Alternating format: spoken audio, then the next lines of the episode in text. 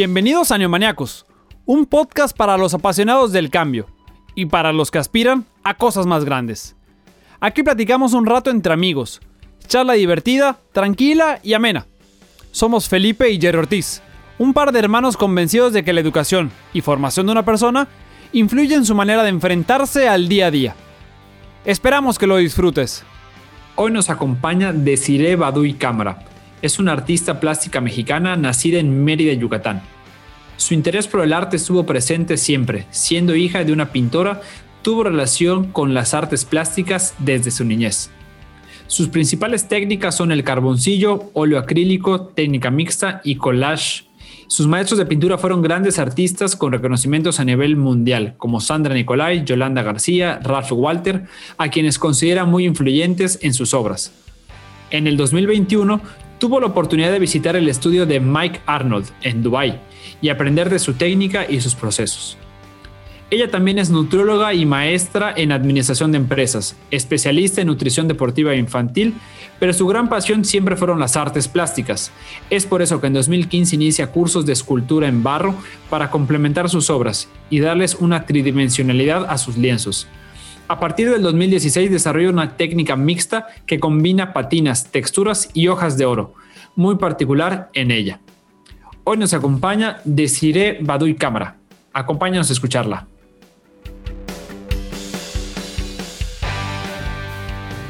Hola neomaniacos, ¿cómo están? Bienvenidos a un nuevo episodio de este podcast hablando sobre educación y turismo. Llevamos varios eh, capítulos muy buenos. Creo que esta temporada ha estado muy, muy buena, contenido de valor.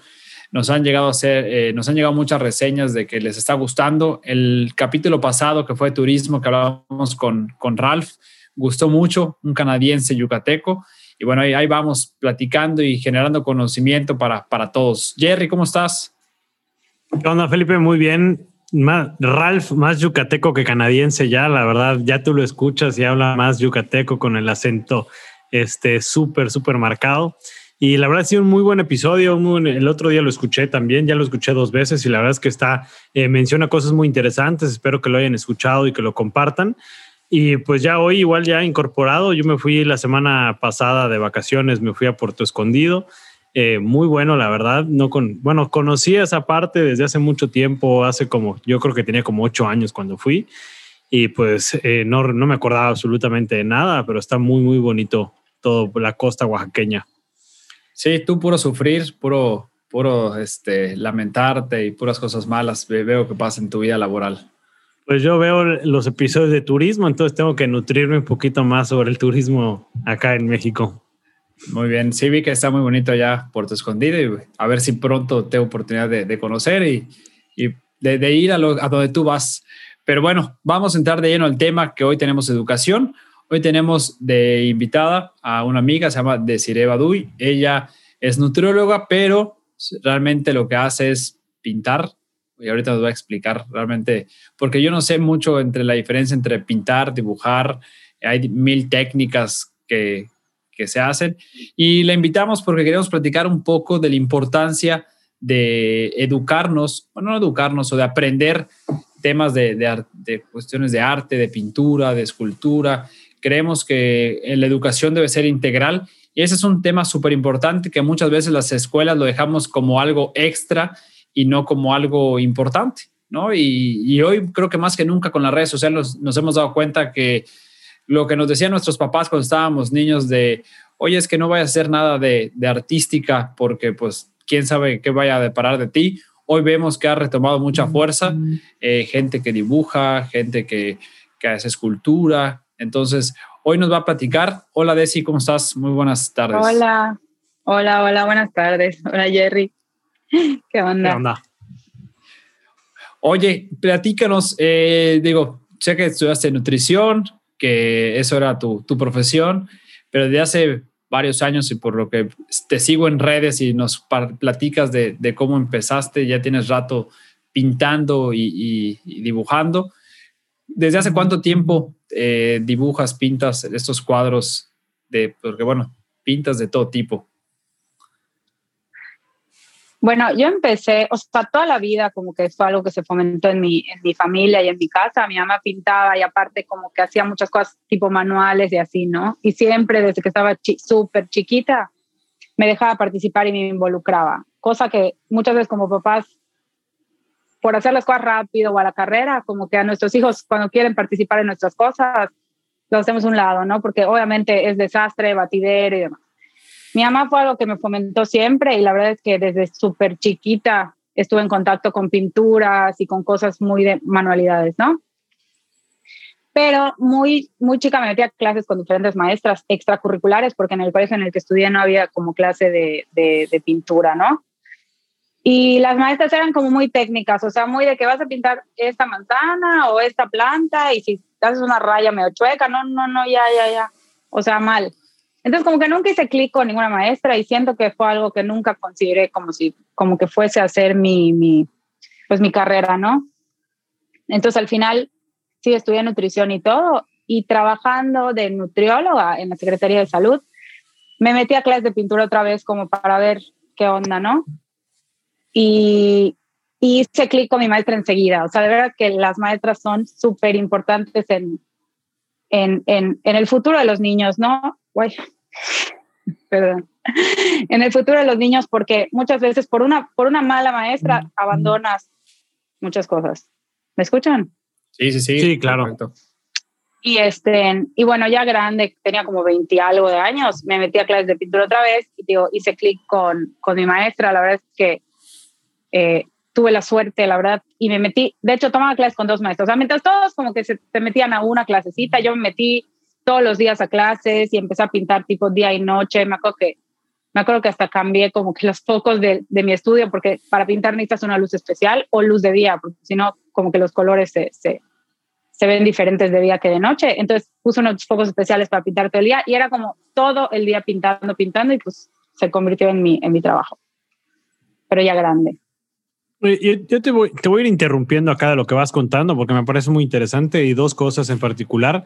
La primera es cómo influyen los papás en el tema artístico y el segundo el tema de los maestros, ¿no? Pero el primero, el primero el tema de los papás porque eh, no sé si es generacional, pero muchos de nuestros papás nos decían, es que me gusta la guitarra, de la guitarra no vas a vivir. Es que me gusta la pintura, pero de la pintura no vas a vivir me gusta bailar ballet, pero del ballet no vas a vivir. Y lo ven más como un extra, lo ven más como una sí. disciplina para, para una clase de la tarde, como tú, lo, como tú lo comentaste, que te metías en las clases en la tarde, pero no lo ven realmente como, como, como, una, o sea, como un potencial para que tú puedas dedicarte a esto, ¿no? Eh, ¿Tú crees que eso ha ido cambiando? Ahorita ya hay más sí. gente que puede dedicarse a eso o o, o, cuál es el panorama ahorita? Yo creo que ha ido cambiando. Sí creo que sí creo que ha ido cambiando, pero pero lo que tú dices es súper cierto porque muchas veces, o sea, de hecho en las escuelas no no son materias básicas, o sea, no son no son eh, digamos, no hay clase de pintura, no hay clase de escritura, incluso que es, que es una materia importantísima y los niños nunca, nunca estudiamos eso. Pero todavía nosotros que estudiamos en escuelas particulares tenemos la oportunidad de ir en la tarde porque pues está muy acostumbrada aquí en la ciudad, pero todos los niños que están en las comunidades y en los pueblos y así, obviamente no hay maestros de pintura en la tarde, ni hay, ni hay el tiempo, ni ah. hay la forma. Entonces, incluirlo como, como, como parte de, de la formación básica es súper importante porque tiene muchísimos beneficios a nivel eh, emocional, ¿no?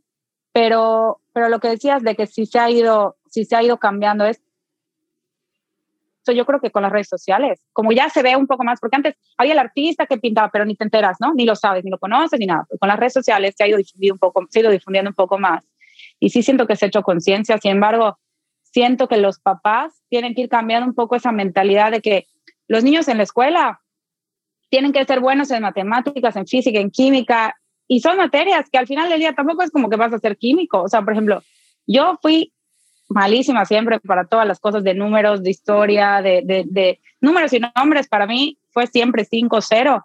Y me acuerdo que mi mamá me decía, solo necesito que pases. O sea, pasa, puedes sacar seis en todo, pero pasa. Y eso es lo que hay que fomentar también, ¿no? No todos los niños van a ser buenos en todo, sino que destaquen en una cosa. Es mejor a que sean buenos en todo, pero no destaquen en nada, ¿no? Entonces, como papás, fomentarles en lo que vas viendo que tu hijo se va como encarrilando o lo que verdaderamente le gusta, es más probable que lo haga con mucha pasión y con mucha tenacidad y con mucha constancia y sea bueno, ¿no? A que, lo, a que lo obligues a que se esfuerce y divida sus capacidades en 10 materias. Obviamente tiene que pasar todas y demás, pero que divida por igual sus capacidades en, en, en 10 materias que ni le interesan. Siento que, que es un desperdicio de, de talento a que lleve todo, que aprenda un poco de todo, pero focalizar un poco, ¿no? La educación de, de, tus hijos, o tú fomentárselo en las tardes o, o, cuando tengas tiempo, ¿no? Porque ya los papás no tienen tiempo en nada. Sí, creo que acabas, perdón, Jerry, pero te, te, una, espérame, espérame, es que para, para, que para no desviarnos, oye, y, y junto con Pegado, ¿se puede vivir del arte? Sí, se puede vivir del arte, pero tienes que ser, o sea, tienes que tomarlo en serio, como un trabajo serio y no, no hacerlo en tu tiempo libre, no hacerlo cuando tienes ganas, no hacerlo a medias ni mediocre, o sea, desde que, o sea, si tú decides dedicarte al arte, tienes que hacer los sacrificios que harías con cualquier empresa, ¿no? O sea, si tienes trabajo o si tienes un encargo o si estás preparando tu exposición o lo que sea, no vas a ir a, a, a 50 cafés con tus amigas, ni vas a ir a todos los días a desayunar, ni vas a hacer muchas cosas que hacen las demás que están dedicadas a otras cosas si tú decides, bueno, yo en el caso de las mujeres, ¿no? Pero también como hombre es lo mismo, ¿no? Si tú decides dedicarte a la escritura, a la pintura, a la escultura, a la música, al teatro, a lo que tú decidas dedicarte, que es como una como un hobby, para convertirlo en tu profesión, tienes que profesionalizarte, ¿no? Y hacerlo bien, en forma, con todo lo, o sea, investigar, o sea, todo, todo en forma. Y sí se puede, pero si lo haces bien. Te adelantaste, Jerry, porque iba a ser yo un comentario de lo que decía Desi y creo que nunca hacemos reflexión de que los papás siempre están fijando en español, matemáticas, química, física. ¿Cuánto sacaste de calificación en esas materias? O sea, y si sacas 10 en deporte o 10 en artísticas, siempre es, ah, pero ¿y eso qué tiene que ver? O eso no es tan importante. Lo importante son las otras materias. Y creo que desde ahí le quitamos el valor a otros temas al tema deportivo, al tema artístico, que creo que es clave para el desarrollo de un niño, de un joven, ¿no? Ahorita muchos dicen que para que los niños y jóvenes no entren al tema del alcohol, de las drogas, lo, hagamos mucho deporte y cultura.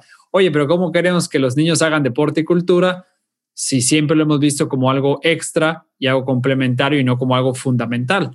Creo que eso es una parte donde tenemos que cambiar la mentalidad y así como le damos la importancia que sacaste 10 en matemáticas u 8 en español, oye, si sacaste 10 en artísticas, en lugar de decir, ay, pues es de relleno, oye, felicidades. A lo mejor ahí detectamos que eres bueno para pintar, para escribir, para eh, ser escultor o, cualquier otra arte. O si eres muy bueno en deporte, pues también potencializar esa parte deportiva. Eh, y creo que muchas veces pasamos por, por eso con nuestros papás. Gerardo, igual ibas a comentar algo de los maestros, que, que el tema de la importancia. Sí, sí, la importancia desde la perspectiva de la escuela, ¿no? Desde la perspectiva de la escuela de la selección de los maestros, porque los maestros, como dijo Desi, eh, juegan un rol fundamental para que a ti te enganche una materia, ¿no? En particular, por ejemplo, el arte, el español, la, la, la historia, la, la, geografía. Yo, de verdad, en mis nueve años contemplando primaria y secundaria, no recuerdo de verdad un maestro, por ejemplo, de música que realmente le haya apasionado la música. O sea, yo no recuerdo un maestro de música que realmente me haya transmitido eh, ese, ese, ese, encanto, que le haya gustado tocar la guitarra o el piano. Siempre era la flauta, ese, la famosísima flauta de la primaria, ¿no? Entonces, también, eh, ¿cómo, ¿cómo tienes que ir a buscar afuera? Por ejemplo, Desi, que tuvo que ir a una a una eh, clase externa para aprender arte, cuando también las escuelas tienen que propiciar eso y tienen que tener, no solo propiciarlo, tener una buena selección de maestros. Sí, o sea, no es lo mismo que te cuenten, por ejemplo, la historia de Benito Juárez, porque Benito Juárez es un señor que vio, a que te digan, o sea, te involucren y te estimulen incluso la creatividad, así de, no, y, y, hizo tal cosa, y tú qué hubieras hecho, y como que involucrar un poco a los alumnos en la historia y todo. O sea, es muy delicado es muy delicada la selección de los maestros y creo que es algo que se da por sentado y están los maestros de toda la vida y demás. pero sí influye tremendamente en cómo tú vas a desempeñarte en las clases, ¿no? Y en cómo tú te vas a enganchar, como dices, en las clases. Yo me acuerdo que había una maestra de teatro que de hecho daba clases en el Cumbres igual, que se llamaba Olga, que, o sea, ponía las obras del Cumbres igual. Y era una apasionada del teatro y de verdad todas las niñas que entraban a su clase se volvían actrices y amaban el teatro porque era una excelente maestra, era una maestra que además lo ejercía como profesión. Es muy diferente que tengas un maestro de, de arte que te sepa la teoría y te diga tienes que poner esto sobre esto y esto a que te un maestro de arte que te contagie y te, y te, y te haga enamorarte del recorrido, ¿no? No de que, como los que tuve yo de chica, que eran, vas a pintar una manzana con su raya y su palito, y si no, está mal. No, que te hagan enamorarte y cómo tú la ves, y, o sea, que te contagien esa pasión, ¿no? Para que, para que realmente sepas si te gusta, porque si no piensas, no, no me gusta, y realmente fueron los maestros, ¿no? Sí, creo que el tema de los maestros es súper importante. Y, por ejemplo, ¿qué, qué, qué fue lo que hizo tu maestra en especial? Porque dijiste que tuviste varios maestros o maestras y fue esta maestra por la cual te enamoraste otra vez de, de, pintar. Digo, tu mamá creo que fue tu primer maestra y creo que el dejar que te involucraras, ¿no? Y que te ensuciaras eh, con la pintura y, no está todo ordenado, creo que eso es parte del, del encanto. Pero ¿qué fue lo que hizo esta maestra en especial que dices hoy, eso es lo que debe tener un maestro, además de lo que nos platicas de involucrarte? Bueno, tuve dos maestras al mismo tiempo, Sandra Nicolai y Yolanda García, que fueron como mis maestras al mismo tiempo. Y las dos tenían una pasión por la pintura, pero impresionante que te contagiaba, pero además te, te dejaban mucha libertad, o sea, te decían como que no, está perfecto, si eso quieres hacer, está bien. Entonces, una, por, por un lado, era como más, más metódica de que el, si quieres matizar los naranjas, tienes que ponerle morado y si quieres, o sea, como muy, mucho, mucho metódico que sí lo necesitas en, en, en, todo lo que hagas, ¿no? Un poco de la metodología y las reglas y demás. Y la otra era más como que experimenta y deja reposar tu cuadro seis meses para ver con los químicos y las composiciones. Era muy así como que te enamorabas, te enamorabas del recorrido y del proceso y todo, ¿no? Y me acuerdo que además tenían una personalidad encantadora, o sea, eran personas encantadoras. Creo yo que porque todas las, las, las artes visuales y la escritura y todo este tipo de actividades quedamos por sentado y que como que subestimamos como papás, como maestros y como directores de escuelas y demás, son actividades que tienen muchísimos beneficios a nivel emocional y a nivel cognitivo y a nivel eh, de comunicación y, y, conductual y todo, ¿no? Entonces, te ayudan a canalizar muchísimo y te hacen ser una persona mucho más tranquila, llevadera, como que fluyes, o sea, no sé, siento que son actividades que todos los niños deberían tener en sus, en sus, o sea, diario, ¿no? Y por el corre-corre de que tienes clases, después deportes, después reunión con tus amigos o lo que sea, nunca hay tiempo de sentarte y tener un tiempo para ti, para, para como, como hacer algo así, ¿no? Algo de, de estas actividades artísticas. Sí, siempre lo vamos dejando, como decimos, algo complementario y no algo, no algo principal. Eh, oye, ¿tú, ¿tú qué recomendarías, por ejemplo, las escuelas? Eh, que está, somos muy tradicionalistas, ¿no? Y, parte de lo que queremos en esta pandemia, es, o, yo lo he platicado con Gerardo muchas veces, que vayamos cambiando esta forma de, de, de ser la escuela tradicional de siempre. Eh, ahorita con la pandemia creo que hay muchísimas cosas por, por cambiar, por mejorar, por cuando regresemos a las clases, hacerlas más dinámicas, más entretenidas. Pero en el tema de arte, si tú pudieras tomar una decisión eh, educativa, ¿qué fomentarías en las escuelas en tema de, eh, artístico? Si yo pudiera tomar una decisión educativa, desde primero de kinder los niños tendrían eh, clases de arte, ¿no? Y, y, seguiría como rotando. Pero ya en la en, en educación superior, tendrían la opción, porque en mi caso nunca nadie me dijo, o sea, cuando te dan las optativas de prepa, nadie te dice, puedes estudiar medicina, no sé qué, o artes, ¿no? O sea, no, era o matemáticas, o te vas a ciencias de la salud, o te vas a no sé qué, y todo estaba fatal, porque yo que soy artista, toda la vida, todas las materias me, me dieron trabajo, no me gustaba, y, y, obviamente escogí, pues, lo que dije, bueno, pues, nutrición, pues esto es algo que, que me interesa, me gusta, pero nunca me dieron la opción de, oye, ¿quieres ser artista? ¿Quieres ser escritora?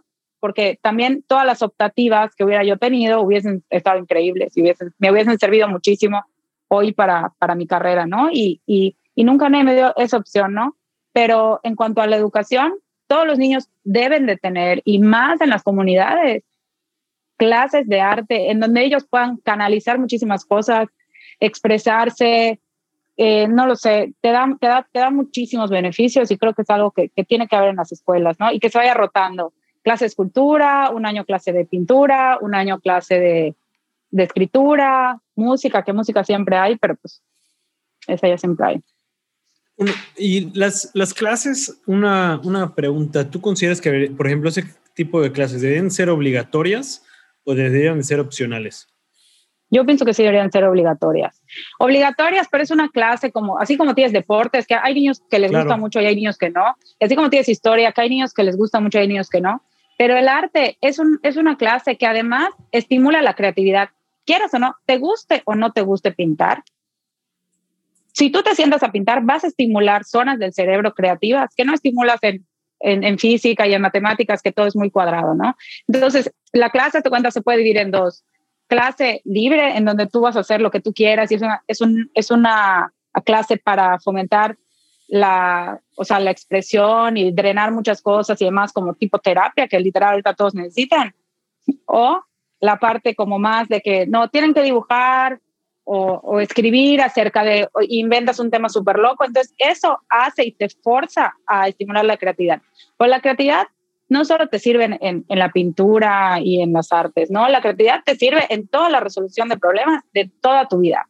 Y el estimularla a través del arte te abre canales y te ayuda a ser más fijado en todas las opciones, en todas las posibilidades, incluso a los niños que, les, que, que toman clases de pintura, les ayuda a ser mucho más fijados en su entorno, eh, a concentrarse, a comunicarse, a relacionarse, o sea, tiene tantos beneficios que tiene que ser obligatorio, ¿no? Aunque no les guste mucho, pero pues como cualquier materia.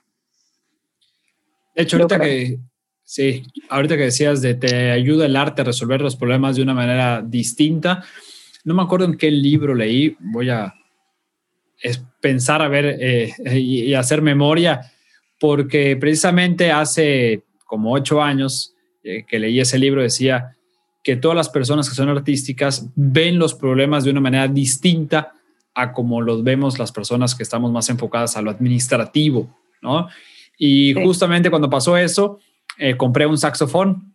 Estábamos, teníamos como dos o tres años en la universidad y le dije a Gerardo, bueno, y a mi familia, ¿saben qué? Voy a comprar un saxofón porque quiero aprender a tocar el saxofón, porque quiero como que involucrarme en esa parte artística el saxofón es un instrumento que me gusta mucho y poder ver los problemas de una manera distinta, poder resolver de una manera distinta o también generar creatividad de una manera distinta. Mi problema fue que tuve cuatro clases de saxofón y nunca me di el tiempo para continuar. El saxofón sigue en su caja aquí en mi casa. Espero que algún día lo, algún día lo retome. Eh, ya, ya, ya, me dijeron que lo venda, pero no quiero, me rehuso porque digo que tarde o temprano lo voy a, lo voy a retomar, pero era por eso, porque está comprobado lo que tú comentas, que los artistas, o si desarrollas esa parte artística, puedes eh, ver las cosas de una manera distinta. Y ahorita que tocamos esta parte de desarrollar, me gustaría saber tú qué piensas. ¿Hay gente que nace ya con ese talento o, por ejemplo, pintar? Yo era pésimo pintando de niño, pésimo. Gerardo era un poquito mejor, o sea, hacía sus caricaturas, pero yo era malísimo. ¿Tú crees que sí es algo que se puede ir trabajando y mejorando? O también como que, oye, si no te sale bien, pues va a ser difícil que más adelante mejores, entonces ni te dediques a eso. Yo creo que todo, todo, todo, todo, todas las actividades que tú quieras hacer en la vida dependen en un 30 o 40% de, de tu talento y en un 60 o 70% de tu tenacidad y tu constancia porque de hecho en mi casa igual, ¿no? Mi hermano era, tenía, o sea, dibujaba perfecto, igual hacía como caricaturas y cosas y las hacía, pero te veía y te dibujaba perfecta. Mi mamá también, o sea, te ve y te dibuja perfecto. Y yo era la peor, ¿no? Pero yo fui la que como que insistí y, y como que un poco obsesiva con el tema. Me, fui súper constante y te digo, mientras todas mis amigas de pintura estén iban a una clase una vez a la semana y pintaban en la clase y lo dejaban hasta la siguiente semana. yo pintaba en mis dos clases al mismo tiempo, aprendiendo técnicas completamente diferentes y además pintaba todo el día en mi casa, ¿no? Me llegaban las 4 de la tarde y ¿qué vamos a comer hoy? Y yo, tipo, estaba recién casada y yo, tipo, nada, o sea, pide algo porque se me fue el tiempo, ¿no? Y, y creo que, que, bueno, mi papá que es karateca siempre me decía, yo destaqué en karate y fui campeón porque mis amigos hacían 50 patadas y yo hacía 60.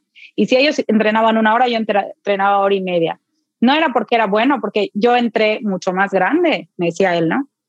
Yo entré más grande, o sea, él entró igual como grande y, fue campeón nacional y todo, ¿no? Y me dice, porque, porque tuve la, constancia y la disciplina de entrenar y entrenar más, o sea, ahora, si tienes, si tienes la, habilidad, pero no la pules, pues se queda en eso, ¿no? Y si no tienes la habilidad, pero eres constante y tienes esa, esas ganas y, y te gusta y, demás, pues yo creo que vas a destacar más que los que nacieron con la habilidad, ¿no? Pero si tienes el combo, si tienes la habilidad y aparte la pules y te enfocas y eres disciplinado, eso es seguro, o sea, no te puede ir mal. Por eso te digo que, que cuando los niños están en la escuela y ves que no dan una en matemáticas y física y química, ni de forces, o sea, tú pasa y ya está, no, no, no, no necesitas saberte la tabla periódica para nada, o sea, ni, ni, ni nada, o sea, pero si, si eres bueno en una cosa, es mejor que destaquen en una cosa y se les fomente y sean los mejores, porque aparte cuando te gusta, se nota, se nota en el resultado, ¿no? Igual me acuerdo que había gente, como que se puso de moda pintar, ¿no? Hay gente que dice, no, pues lo voy a hacer como negocio, o sea, voy a hacer mis cuadros porque se venden re bien y, y ya, ¿no? Entonces se metían, pero como, como que no tenían esa, esa, esa pasión por, por la pintura. Entonces, cuando llega la hora de hacer sacrificios y la constancia y de practicar y demás, es cuando como que van tirando la toalla y se van quedando en el camino, ¿no? Por eso la combinación de las dos, pero encontrar eso, encontrar en qué eres bueno, no, no, no, no siempre tan fácil, ¿no? Sobre todo cuando eres de esos niños que, que te dijeron, no, dedícate toda la tarde a estudiar historia, matemáticas y física para que pases todo con 10. Está difícil. Sí, por supuesto. Es, difícil y creo que mencionas algo súper importante, el tema de no hacer las cosas por dinero. Creo que eso es una, una cosa muy importante y más, más un tema tan apasionante como, como la pintura, como el arte, como la música, como el deporte. O sea, solo hacer las cosas por dinero al final de la película vas a terminar vacío, ¿no? Esa es una. Em, otra que la verdad que es valiosísimo, valiosísimo que lo menciones es eh, como papá no puedes buscar que tus hijos tengan 10 en todo. O sea, a nosotros nos enseñaron que era 10, 10, 10, 10, 10, 10. O sea, sacabas un 6 en matemáticas y puta, no, sé, pero este 6 y este 6, ¿qué onda con este 6? Ahora, ahora entiendes por qué estoy traumado, Jerry. Por, por te nubla. Así era, así, sí, así era o no. ¿Ustedes sí? Así eran con nosotros, así, así, eran con nosotros, era, sacabas nueve en matemáticas, nueve en español. no, en, mi eh, casa era, sacaste seis, o sea, pasaste fiesta. Pero, o sea, no, no, no, había mucha expectativa. Y, y, y, a muchos, y a muchos de nosotros, pues así nos enseñaron y nos enseñaron a fijarnos nada más en lo malo. Por ejemplo, en ese seis en matemáticas y decía, puchis, pero saqué 10 y 10 y 10 en esto y no puede ser, ¿no? Eh, y creo que es muy valioso para los que ya son papás, por ejemplo, para llevarse esa retroalimentación de que no tienen que sacar nueve o diez en todo. Va a haber algunas en las que va a ser más talentoso y otras en las que no. Y mejor hay que, hay que pulir y hay que apoyar el talento que tienen, porque eso los va a llevar a trascender, ¿no? Y también otro, otro, otra cosa que, que es muy valiosa eh, que mencionas es el hecho de que sí puedes ver el arte, el deporte como un trabajo, pero lo tienes que verlo como tal. O sea, porque igual la concepción que tenemos, ay, qué, chingón, solo se dedican a pintar. No, es que yo, yo, me, yo quisiera dedicarme a jugar fútbol. Sí, pero no es todo lo que conlleva el rigor alimenticio, el sueño, eh, la psicología del deporte, o sea, todo lo que le, quieres, le tienes que dedicar también para ser un gran deportista, un deportista de rendimiento, no un cascarero ahí del parque de la esquina, ¿no?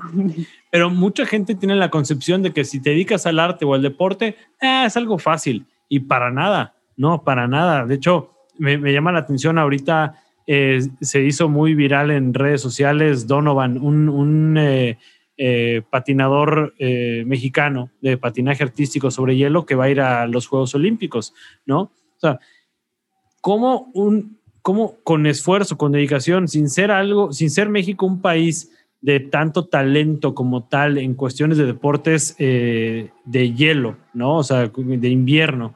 O sea, cómo cuando realmente te dedicas y te esfuerzas y llevas un acompañamiento, me imagino que sus papás deben de estar completamente enfocados en que él también trascienda, eh, cómo sí se pueden lograr esos resultados, ¿no? Pareciera algo imposible, pero cuando realmente tienes esa conjunción que tú comentas del talento y de las ganas, puedes llegar muy lejos. Sí, sí, sí, totalmente. Pero hay que, hay, que, hay, que, hay, que ser, hay que ser constantes. En todo, en todo lo que quieras destacar, tienes que ser, ¿no? Sí, hay que estar allá. Y comenta algo que comentaste al principio de si de tu mamá, y ahorita tú lo acabas de comentar, Jerry, de los papás. Escuché en la mañana el podcast de Creativo de Roberto Martínez, con Jimena Sariñana. Y están platicando y dice eh, Jimena, que, o sea, le pregunta a Roberto, oye, ¿cómo fue que te involucraste en la música y cómo para ti te, te gustó esto? Eh, sus papás, su papá es eh, su mamá es guionista de cine y su papá igual algo tiene que ver con el cine, ¿no? Y decía que sus papás siempre le involucraron en cosas de cine. O sea, oye, voy a escribir mi película, estás conmigo. Este, no lo decían como que hasta a un lado, ¿no? Sino al contrario, le involucraban en ir a la grabación, eh, en la música que tenían que elegir para las películas, eh, estaba ella escuchando. Entonces dice, obviamente desde niña empecé a desarrollar esta parte artística porque nunca me excluyeron mis papás, siempre me incluyeron en lo que hacían ellos. Obviamente para mí el arte era, pues, de eso comían, por así decirlo, ¿no? O sea, de eso comía, respiraba. Y creo que es muy importante que los papás eh, aprendamos esto de, del arte eh, y que no lo veamos como un complemento.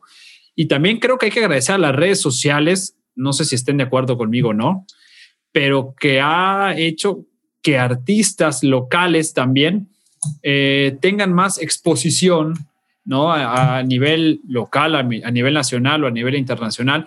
Y esto también genere que, oye, veo que no tienes que ser el pintor de super mega nombre, ¿no? A nivel internacional que ha ganado setenta y tantos premios para poder hacer arte y también poder, de una u otra manera, que se vuelva eh, tu forma de vida.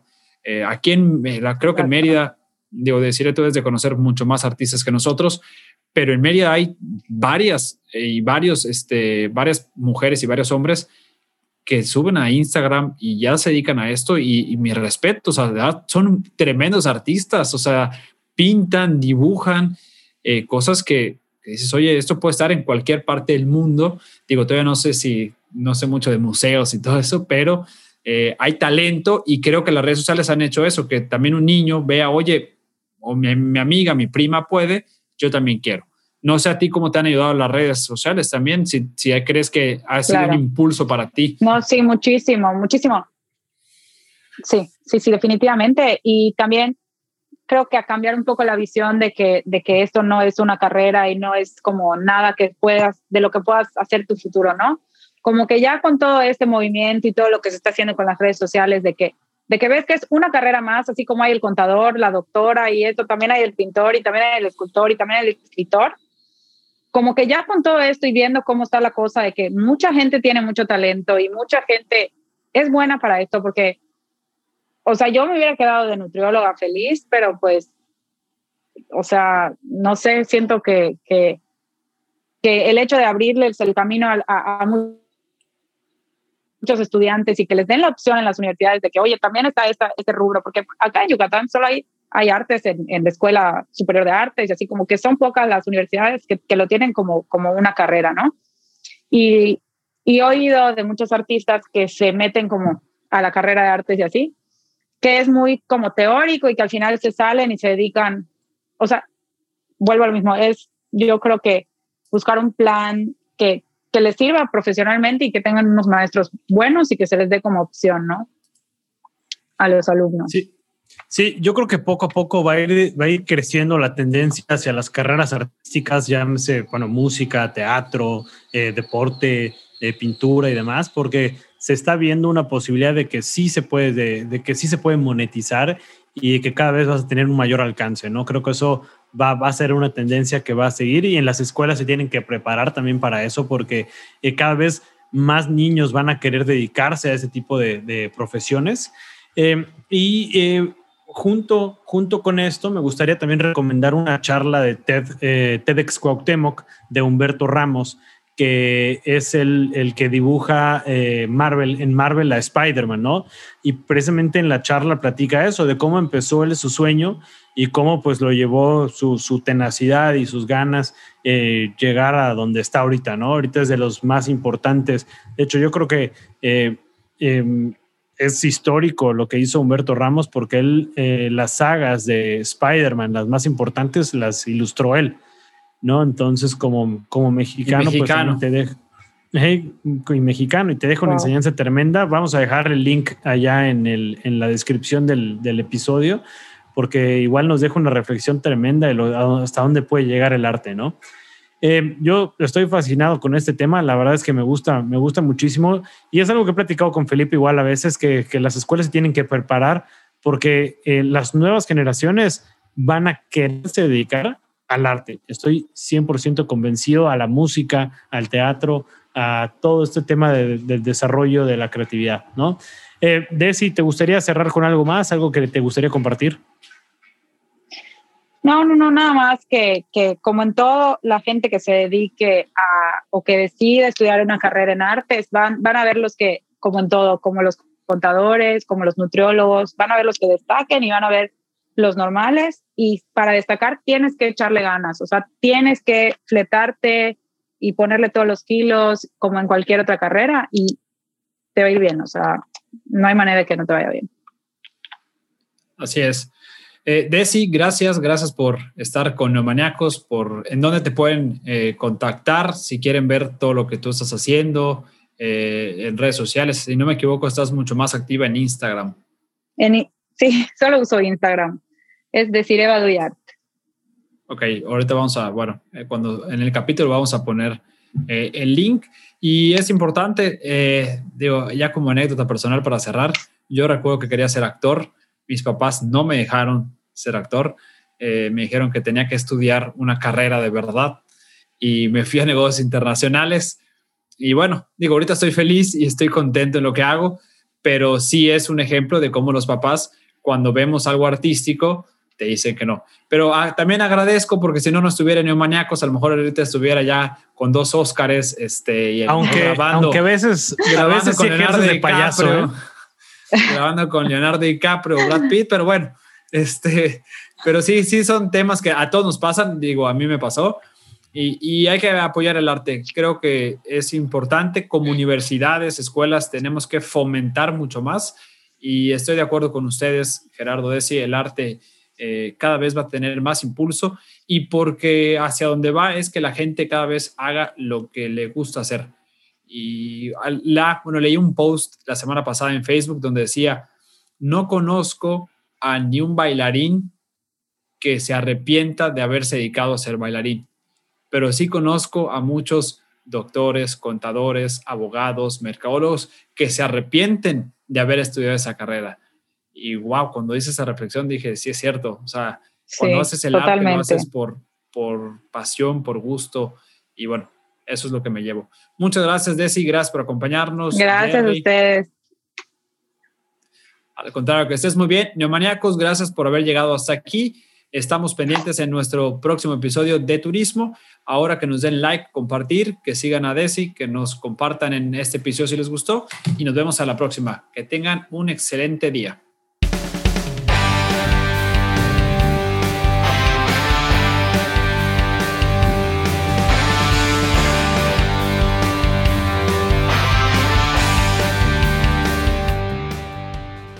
A ti que invertiste tu tiempo en escucharnos, muchísimas gracias y esperamos tenerte por aquí en la próxima edición. No te olvides de seguirnos en nuestras redes sociales, en Facebook e Instagram como Neomaniacos Podcast, compartir y darle like.